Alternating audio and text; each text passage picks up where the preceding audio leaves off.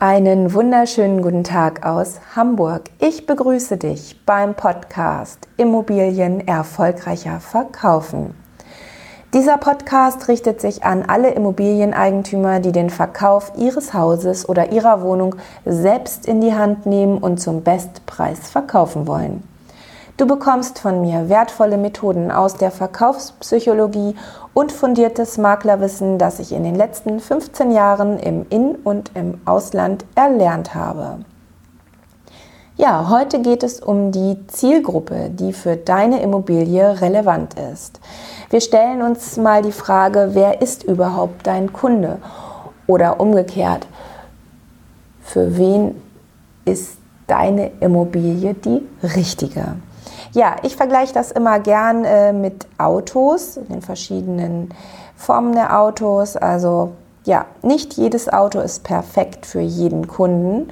Wir differenzieren da zwischen SUVs, Sportwagen, Kombis, Familienkutschen und so weiter. Ja, diese Erkenntnis kannst du dann natürlich auch auf deine Immobilie übertragen. Aber vorab solltest du dir einmal ganz bewusst die Frage stellen, warum du deine Immobilie gekauft hast und wie dein Leben zu diesem Zeitpunkt aussah und was dich ausmachte. Ja, das schreib einfach mal auf, ähm, dann siehst du nämlich schon viel, viel klarer. Und auch noch vor der Zielgruppenanalyse solltest du unbedingt, das ist wirklich ganz wichtig, deine Immobilie ähm, analysieren, welche Vorzüge deine Immobilie hat. Natürlich schreib auch mal auf, welche Nachteile deine Immobilie hat. Das wird dir nämlich die Analyse deiner Zielgruppe immens erleichtern und vereinfachen. Also, jetzt können wir anfangen, die Autoerkenntnis auf deine Immobilie zu übertragen.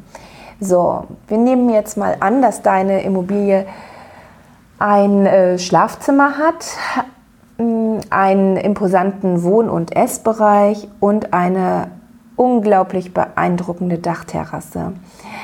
Leider gibt es in dem Haus, in der sich deine Wohnung befindet, keinen Lift und deine Wohnung ist in der vierten Etage.